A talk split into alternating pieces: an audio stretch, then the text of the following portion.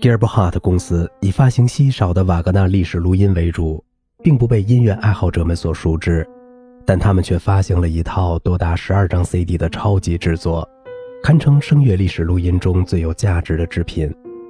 这套惊人的唱片收录了九十三位从1876年至1906年在拜洛伊特登台的歌唱家的录音，总数超过三百个。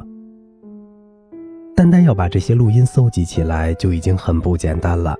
还要将其按照一定的顺序组合起来，确实费了一番心思。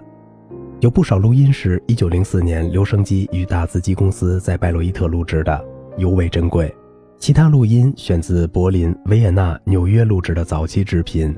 整套 CD 大致按照歌剧剧目排列，前九章覆盖了从漂泊的荷兰人到帕西法尔等在拜洛伊特上演的瓦格纳歌剧，后三章以歌唱家为线索。收录了重要的瓦格纳和其他作曲家作品的录音。在早期拜洛伊特的歌唱家中，男高音恩斯特·克劳斯于1893年在曼海姆开始职业生涯。1899年在拜洛伊特饰演施托尔金，继而在1899至1890年演唱齐格弗里德一角。阿罗·布尔格斯塔勒被科西玛和莱维发掘。一八九六年至一九零一年，在拜洛伊特演唱齐格弗里德、齐格蒙德、帕西法尔和埃里克等主要角色。阿尔弗莱德·冯巴利则是科西玛最钟爱的男高音，他被尼基什发掘。一九零四年饰演了帕西法尔，一九零八年至一九零九年饰演罗恩格林，一九一一年至一九一四年饰演齐格弗里德。赫尔曼·温克尔曼是最早的帕西法尔诠释者。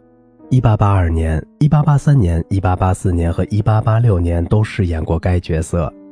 在他之后，埃奈斯特·冯迪克继承了他的传统。一八八八年至一九一二年的帕西法尔，大多数是由他来饰演的。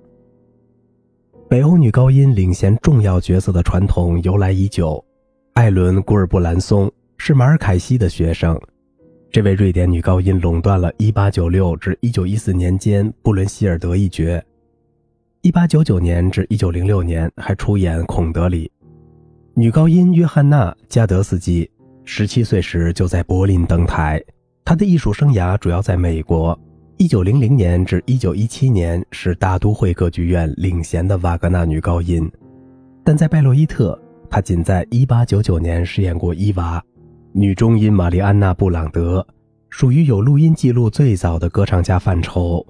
他在1876年首演了瓦尔特劳德一角，1882年又首演了孔德里。女低音奥地利梅茨格是德国科隆和汉堡歌剧院的主要女低音，在拜洛伊特，她主要饰演《尼伯龙根的指环》中弗洛斯希尔德、蒂尔诺恩女神埃尔达、瓦尔特劳德等角色。另一位特别重要的女低音是艾奈斯丁舒曼海因克。1899年至1932年间。她是美国大都会歌剧院最重要的女低音歌唱家。她在拜洛伊特从1896年一直唱到1914年。泰奥多·贝特拉姆是早期的重要低男中音，他在1892年至1904年间先后饰演荷兰人沃坦、安福塔斯和沃尔夫拉姆。男低音保尔·科尼普夫是拜洛伊特的领衔人物之一。一九零一年至一九零六年多次演唱古内曼茨和蒂图雷尔。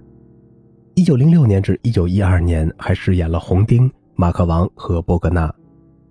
与他分享同时期相同角色的男低音还有菲利克斯·冯·克劳斯。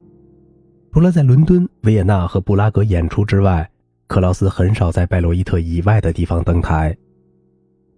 低男中音瓦尔特·苏梅尔是齐格弗里德时代的重要人物。一九零八年至一九一四年的卧谈都由他担当，他还演过克林索尔、萨克斯、荷兰人、巴苏特、红丁、哈根和古内曼茨等角色。好了，今天的节目就到这里啦，我是小明哥，感谢您的耐心陪伴。